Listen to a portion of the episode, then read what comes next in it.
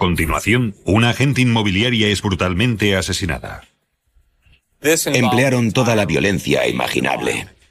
La escena impresionará incluso a los curtidos profesionales.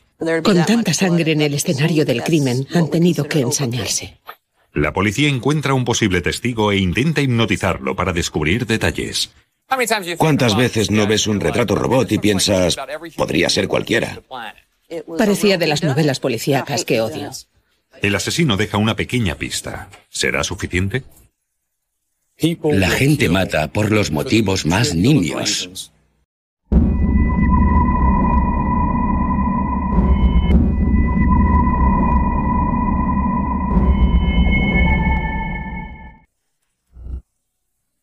Un caluroso día de verano, un matrimonio decide visitar una casa piloto de la urbanización Craig Ranch, en McKinney, Texas. Cuando entran en la casa, la agente inmobiliaria no está. Y enseguida se dan cuenta de que allí ocurre algo extraño. Pasaron a la sala y vieron un rastro de sangre que llevaba a la cocina. Y ahí encuentran a la agente, Sarah Walker, en un charco de sangre. La apuñalaron 27 veces. Había opuesto gran resistencia.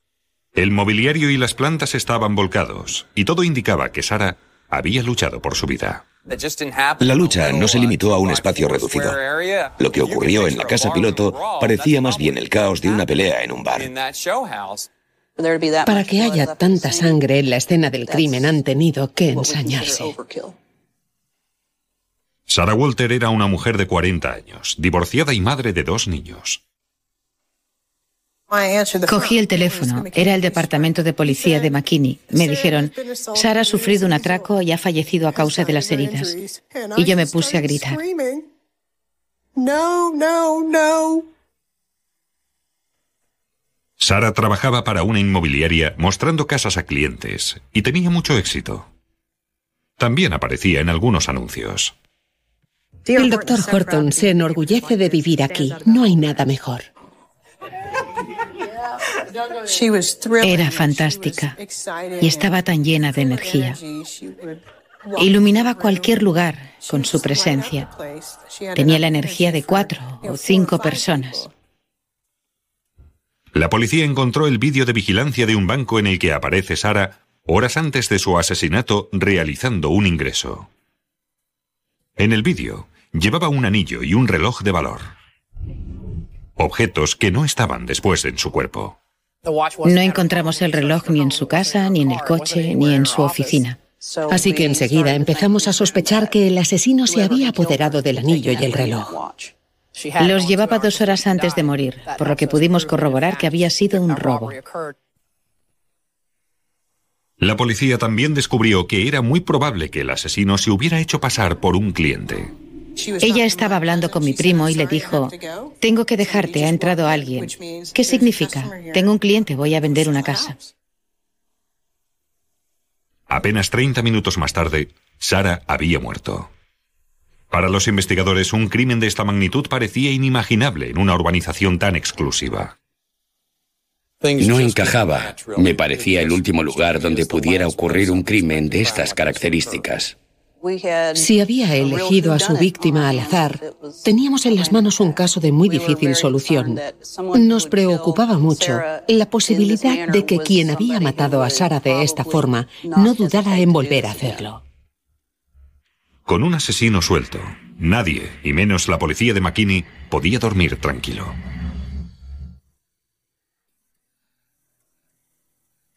Al analizar el escenario del asesinato de Sarah Walker, los investigadores descubren enseguida que había tenido lugar en la sala tras una encarnizada lucha.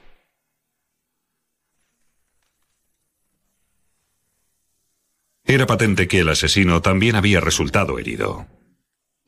Pasó el cerrojo de alta seguridad y cerró las persianas con la mano herida. Así que dejó rastros de sangre en ambos lugares. En algún momento arrastró a Sara a la cocina e intentó limpiar. Encontramos sangre suya en el fregadero. Los investigadores también encontraron gotas de sangre perfectamente circulares en el suelo de la cocina, cerca del cuerpo.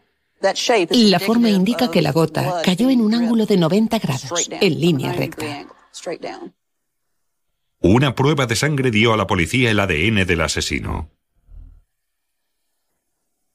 En la autopsia, el médico forense no encontró signos de violencia sexual, pero sí algo muy poco corriente.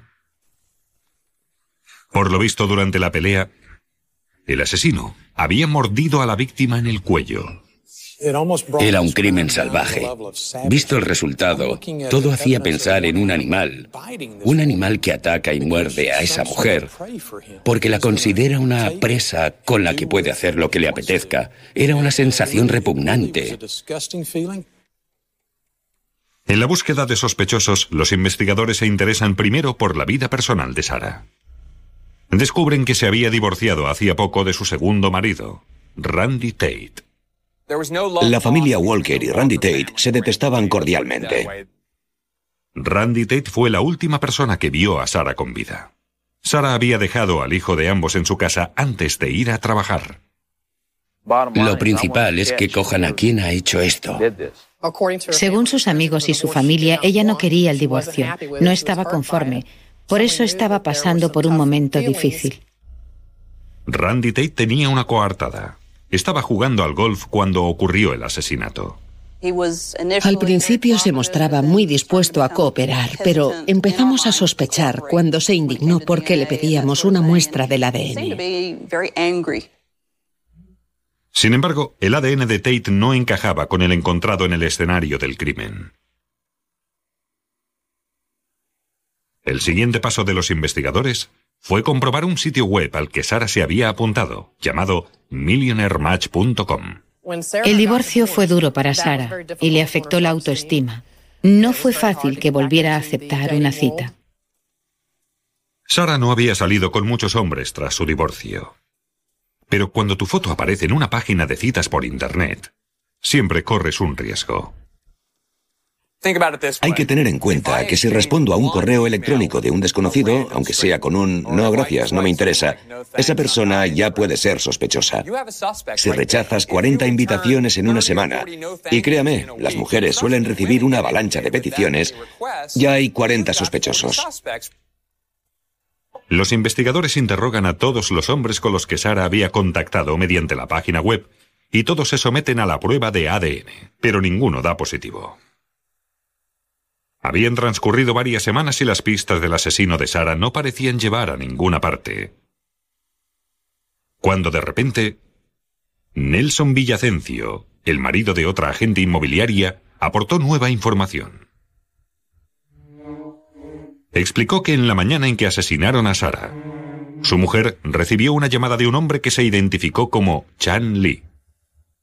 Quería ver una casa adosada de muestra que se encontraba enfrente de la casa donde asesinaron a Sara.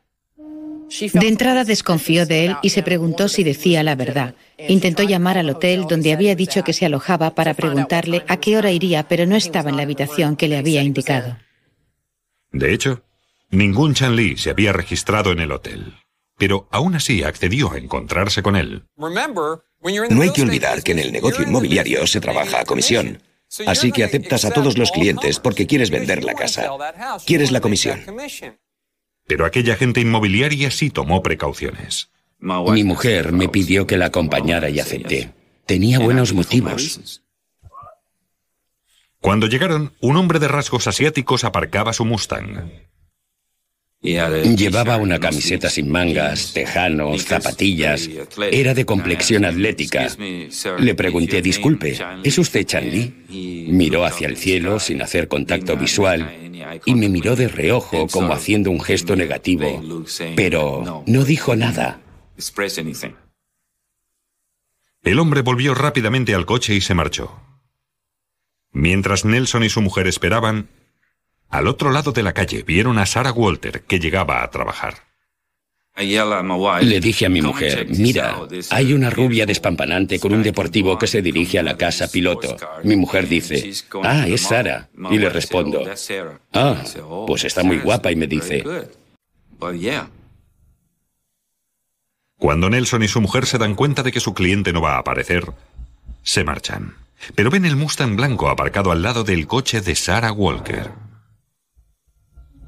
Nelson contó que pensaron en pasar a saludar a Sara. Cuando subimos al coche le dije a mi mujer, ¿por qué no pasamos a saludar a Sara? Pero mi esposa tenía prisa y nos fuimos. Se marcharon alrededor de la una de la tarde. El cuerpo de Sara fue descubierto unos 20 minutos más tarde. Si hubieran entrado antes de que el acusado matara a Sara, ¿tendríamos ahora tres cadáveres? Nunca me dejará de rondar la idea de que podíamos haber ido a ver a Sara y encontrarme, encontrarnos en medio de aquello, de aquella pesadilla.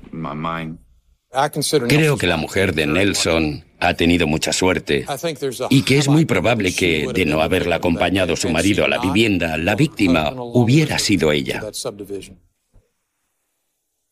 La policía cuenta ahora con un testigo ocular, pero ¿será suficiente?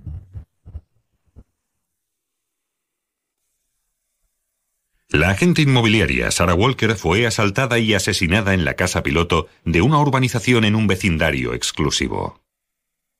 Su familia y amigos no daban crédito.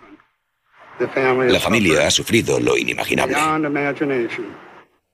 Creo que se sentía muy segura en aquella zona. Se puso contentísima cuando la destinaron a la nueva urbanización. Mi recuerdo más querido de ella es que reía todos mis chistes, fueran buenos o no. Simplemente se reía y eso siempre te hacía sentir bien. En un afortunado giro de los acontecimientos, surge un testigo que explica a la policía que cree haber visto al asesino de Sara. Por desgracia, cuando llama ya han pasado varias semanas y la policía teme que haya olvidado algún rasgo físico del hombre. Nelson solo había echado una ojeada a esta persona. Yo deseaba que fuera suficiente, pero no estaba muy seguro de que fuera a funcionar.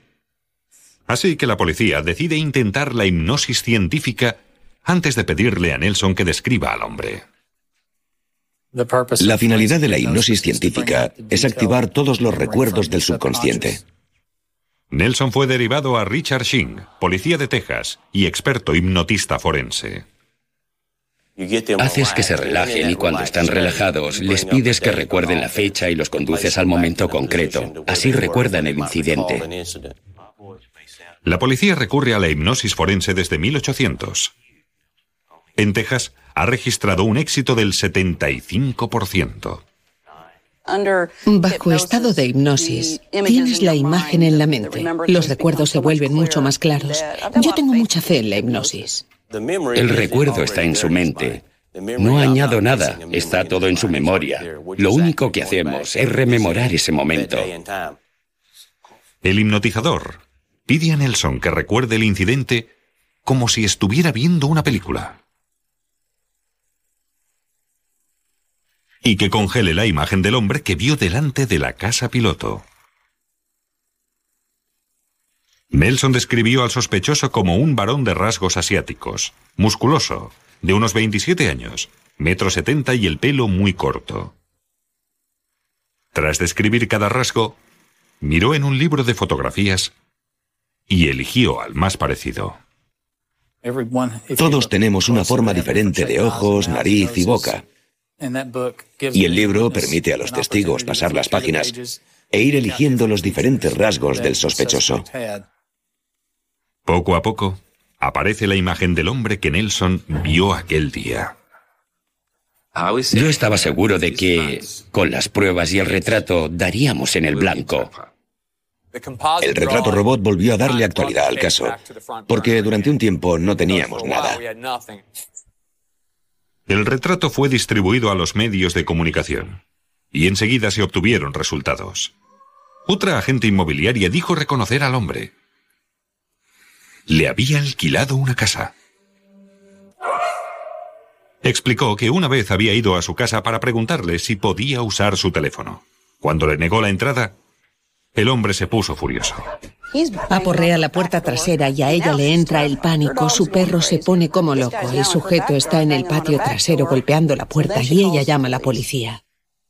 La policía identificó al hombre como Kosul Chantakuman, de 25 años.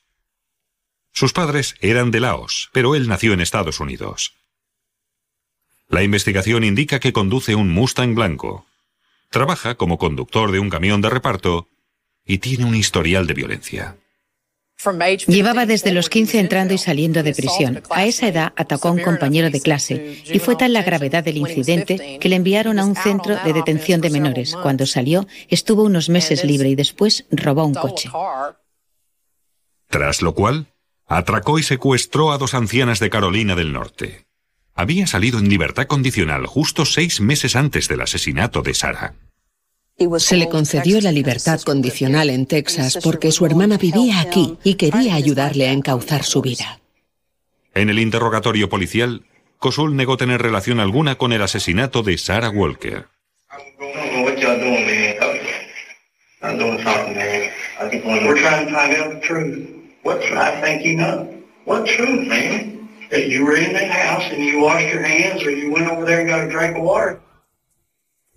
Cosul tenía la mano izquierda llena de cicatrices recientes, como si se hubiera visto involucrado en una pelea con cuchillos. Las cicatrices no eran simétricas, sino que seguían diferentes direcciones. Y la policía se guardaba todavía una carta. La marca de un mordisco en el cuerpo de Sara. ¿Encajaría con los dientes de Cosul?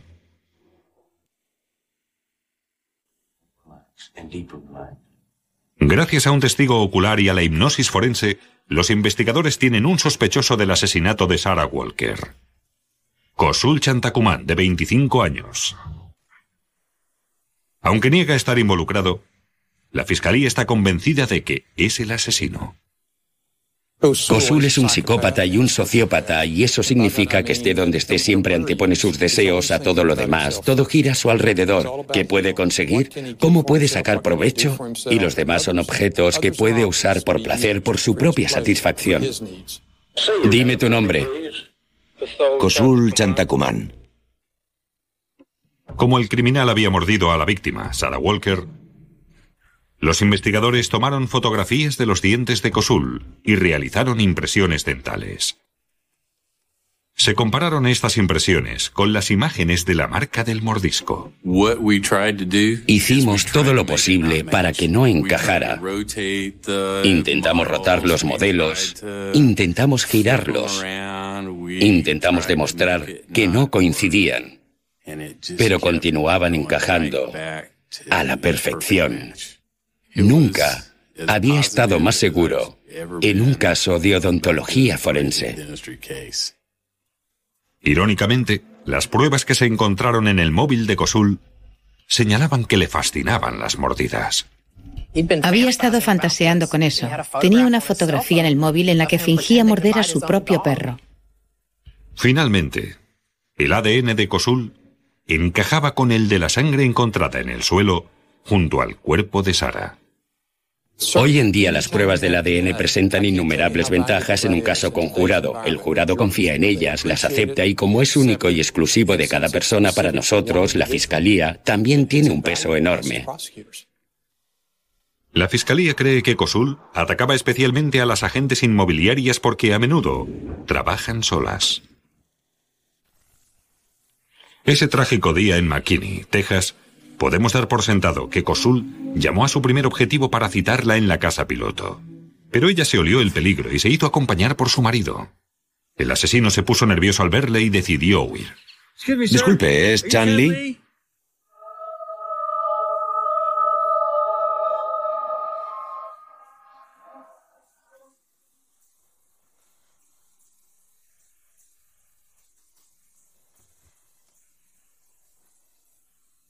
Pero Kosul no se dio por vencido. Vio que había otra casa piloto al otro lado de la calle. Y a Sarah Walker que acababa de llegar. Tengo que dejarte. Ha entrado alguien. La fiscalía cree que entró e intentó robar a Sara. Ven aquí. Y se produjo una pelea. Cuando intentaba dominarla, la mordió. Después, cogió su cuchillo y la apuñaló más de 20 veces, cortando las manos en el proceso.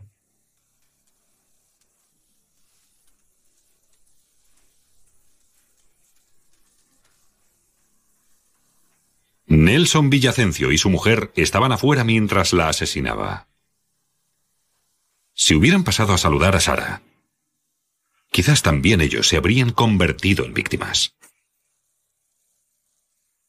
No se habría detenido, habría continuado. Una mujer joven, hermosa y triunfadora, había visto su vida segada. La familia de Sara aún intenta sobreponerse a su pérdida. Aunque ya no está entre nosotros, estoy segura de que se encuentra en un lugar sobre el que todos soñamos. Creo que allí arriba está haciendo lo mismo que cuando estaba aquí, ayudar a la gente a encontrar su hogar.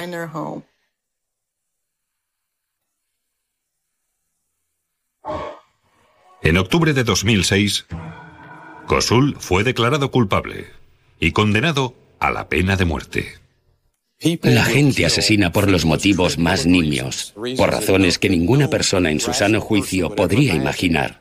Gracias a la ciencia, el abogado defensor solo pudo empezar su alegato inicial diciendo, mi cliente es culpable de un robo que salió mal. No habría dicho tal cosa si no hubiéramos tenido las pruebas físicas que reunimos en este caso. Este caso se resolvió gracias a la combinación de un buen trabajo policial, una aportación científica excelente y una gran pericia de la Fiscalía. La perfecta combinación de las tres cosas permitió avanzar desde el día del asesinato de Sara hasta la acusación y condena del culpable.